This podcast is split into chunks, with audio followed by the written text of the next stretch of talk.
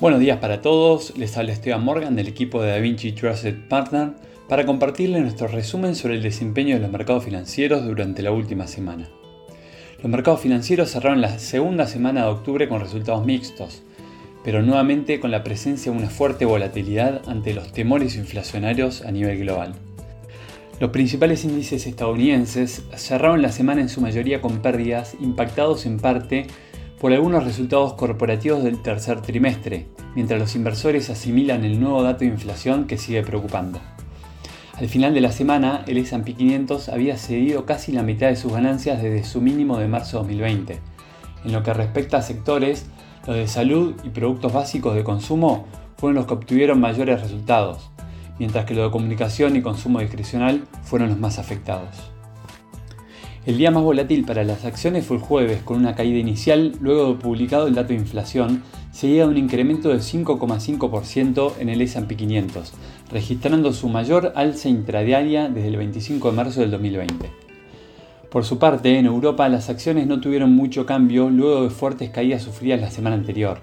Los principales índices subieron con el DAX alemán avanzando un 1,3% y el CAC francés 1,1%. Sin embargo, el FTSE inglés sigue sumando pérdidas, retrocediendo 1,9% en la semana. En cuanto a Asia, los mercados vieron cierta recuperación tanto en Japón como en China. El Nikkei saltó un 3,3% el viernes para así cerrar la semana prácticamente sin cambios y la bolsa de Shanghái agregó 2,1% en la semana. En otro orden, el FMI publicó sus estimaciones de crecimiento, donde rebajó en dos décimas hasta el 2,7% su previsión de crecimiento para la economía mundial el próximo año. Según la organización, como mínimo un tercio de las economías mundiales tendrá en 2023 dos trimestres consecutivos de contracción de su PBI, implicando una recesión técnica. Exceptuando la crisis financiera mundial y la fase aguda de la pandemia del COVID-19, este es el perfil de crecimiento más pobre desde el 2001. Además, en el informe advierten que los incrementos en los tipos de interés para controlar la elevada inflación está teniendo un impacto en el gasto, especialmente en inversiones residenciales. La semana pasada se dio inicio a la temporada de reportes corporativos del tercer trimestre del año, destacándose los resultados de cuatro de los principales bancos estadounidenses, JP Morgan, Wells Fargo, Morgan Stanley y Citigroup. Todos presentaron caídas en sus ingresos, pero con mejores resultados que lo esperado por el mercado. Esta semana está cargada de reportes, no solo del sector bancario, sino también de destacadas empresas del S&P 500. En cuanto a datos económicos, el evento clave en Estados Unidos fue el dato de inflación que conocimos el jueves. El IPC escaló un 8,2% interanual frente al 8,1% esperado por el mercado. Además, el IPC subyacente que excluye energía y alimentos alcanzó el 6,6% interanual, el máximo desde agosto de 1982 mientras se esperaba un 6,5%. Si bien la reacción inicial del mercado fue negativa, si se analiza en detalle cada uno de los componentes exceptuando alimentos y vivienda, el aumento fue solo 0,1% en septiembre. De todas formas, aún no se ven señales de una tendencia clara respecto a la dinámica inflacionaria. En la semana también se publicó el índice de precios al productor, que aumentó a un ritmo anual de 8,5% en septiembre, levemente por debajo del 8,7% registrado en agosto. De todas formas, mes a mes subió más de lo esperado, 0,4% frente al 0,2% que preveía el mercado. Por el lado de Europa, la producción industrial de la zona euro subió 2,5% en agosto frente a la caída del 2,4% del mes anterior.